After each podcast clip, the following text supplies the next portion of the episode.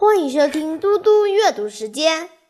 今天我要阅读的是安德鲁·克莱门斯的校园小说《兰德里校园报》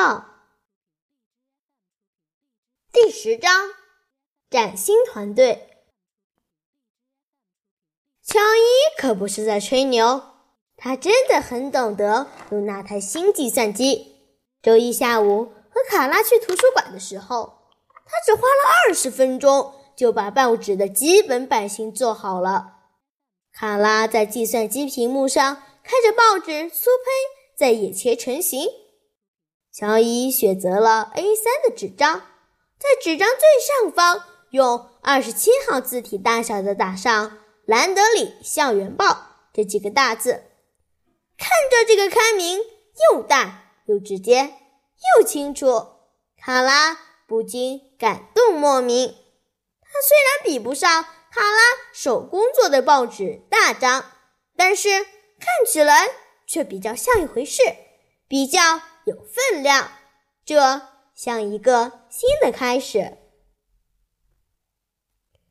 乔伊学了几种不同的字体给卡拉看，大约看过五六种后，卡拉决定了超黑体这个字体。最适合这份报纸的刊名，清楚易读而又不会太花哨。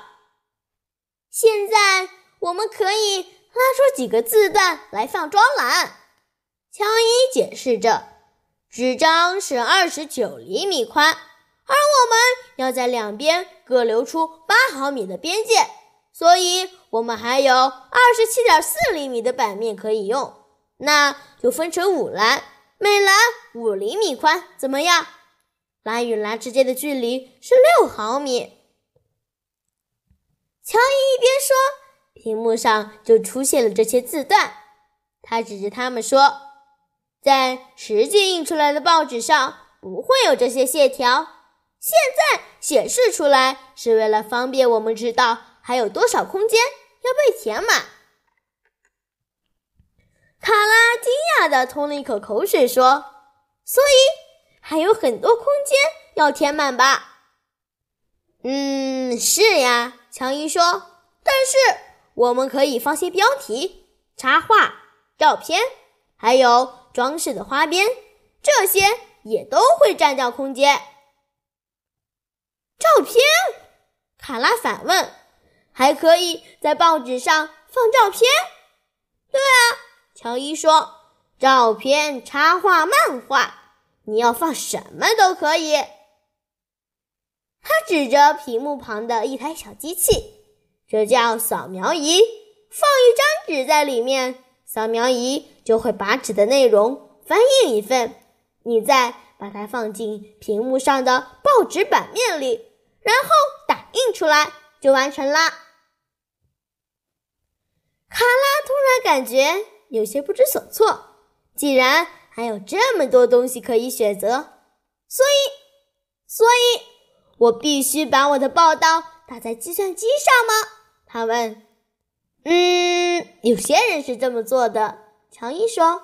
但你不一定要亲自打字，你可以用笔写下你想写的东西，然后我或者 Ad 来负责打字，甚至找别人帮忙也行。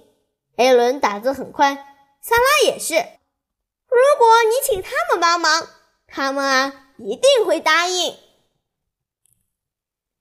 乔伊转过头去看屏幕，现在我要打印出一份版型了，这样你就可以用铅笔在上面画出标题的位置、想放的图片，或是任何你想放的东西。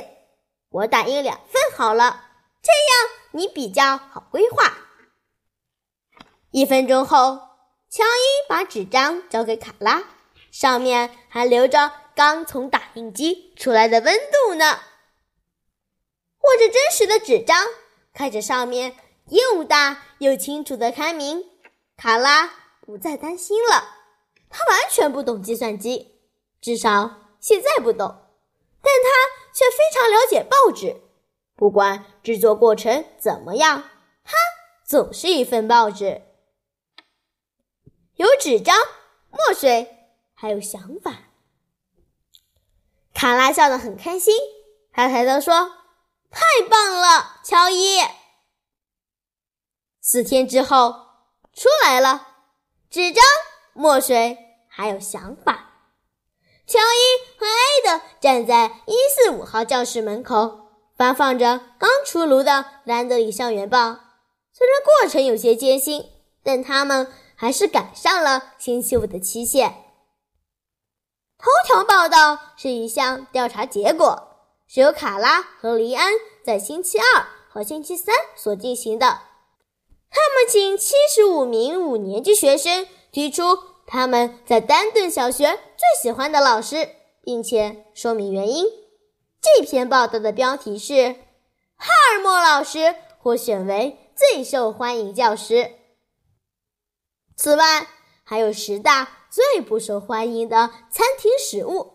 这篇报道最后的结语是：在丹顿小学里，十大最不受欢迎的餐厅食物排行第一名的是奶油玉米。运动新闻方面报道了体育组举办篮球季的最新战况，包括五年级各班的胜负比数。在报纸版面中央是一张照片，照的是男生置物间的门。艾德和他爸爸借了拍立得相机来拍照，乔伊就负责扫描。照片底下的标题是“捏紧你的鼻子”。这篇文章是在讨论为什么不管是男生还是女生的置物柜，味道都那么难闻。当艾德。和乔伊分发报纸时，卡拉从他保留给自己的四五份中抽出一份，走向拉尔森老师的位子。拉尔森老师从野角绕到卡拉走来，但还是继续读他的体育版，直到卡拉叫他拉尔森老师。